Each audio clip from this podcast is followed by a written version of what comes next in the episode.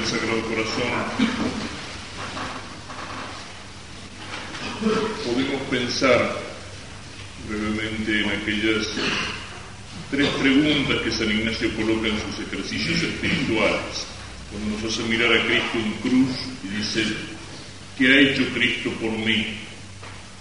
Para responder, me amó y se entregó a la muerte por mí. El amor, como escuchábamos recién, no es iniciativa nuestra, sino iniciativa divina. Él nos amó y envió a su Hijo, el Padre. Y el Hijo se encarnó y se entregó a la muerte por nosotros. La segunda pregunta de San Ignacio nos dice, ¿y, y yo qué he hecho por Cristo?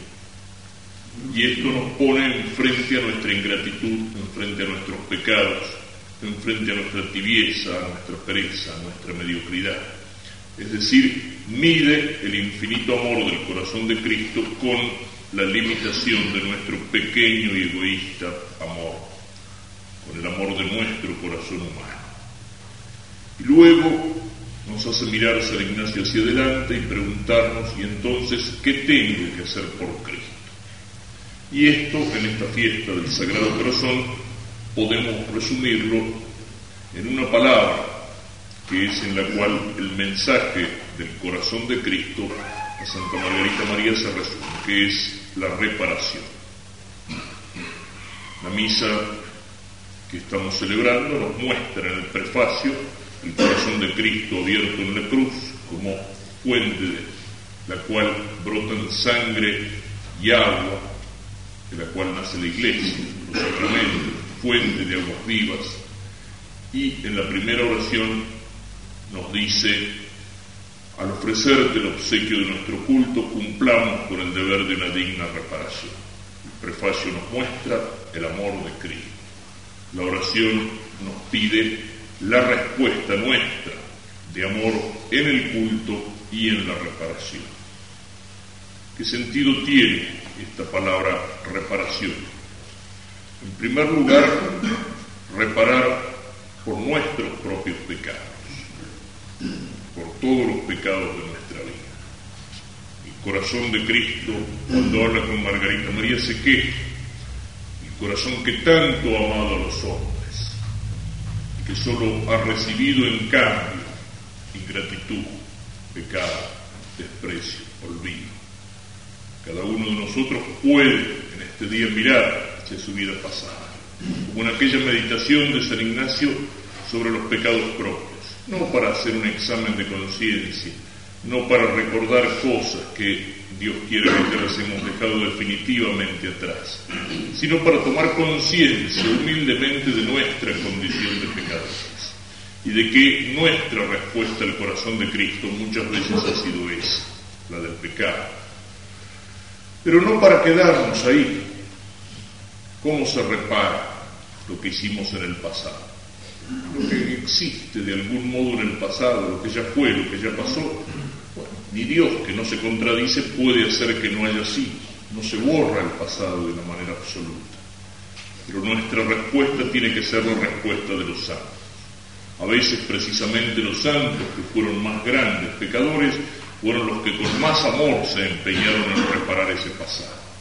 El amor del corazón de María Magdalena, puesto de mala manera en los hombres en su vida de prostitución, es un amor que se centra y que se absolutiza en Cristo después. El entusiasmo, el fanatismo perseguidor de San Pablo se transforma en el entusiasmo misionero de Pablo el apóstol. Saulo el perseguidor, a Pablo el apóstol.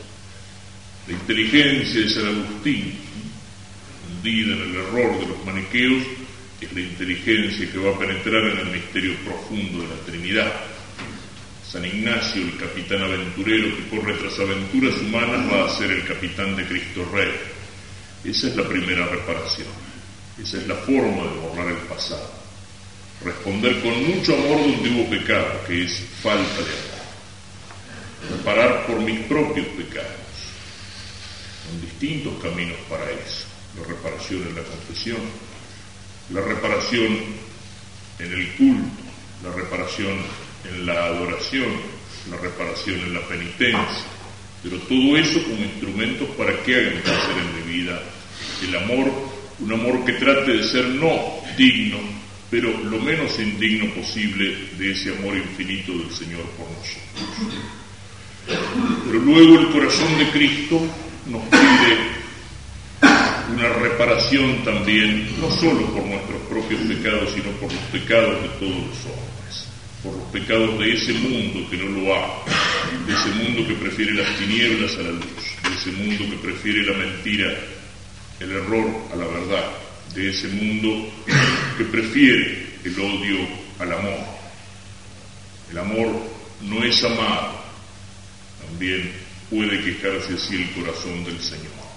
Y si nosotros queremos amar, y si nosotros mirando hacia adelante nos preguntamos qué tengo que hacer por Cristo, no está solo la reparación que tiene que llevar a nuestra vida a un amor más intenso, menos tibio, menos quedado, menos mediocre, sino que tiene que nacer en nosotros el fuego del apóstol. San Juan nos dice que porque Dios nos amó, si así nos amó Dios, también nosotros debemos amarnos los unos a los otros. Y ese amor nuestro, cuando mira hacia aquellos que no responden con amor al corazón de Cristo, cuando mira a aquellos que no aman, tiene que transformarse en fuego de apostolado. Si queremos amar de veras, no podemos tolerar que el amor no sea amado, que la verdad no sea conocida, que el sacrificio del corazón de Cristo en la cruz pueda permanecer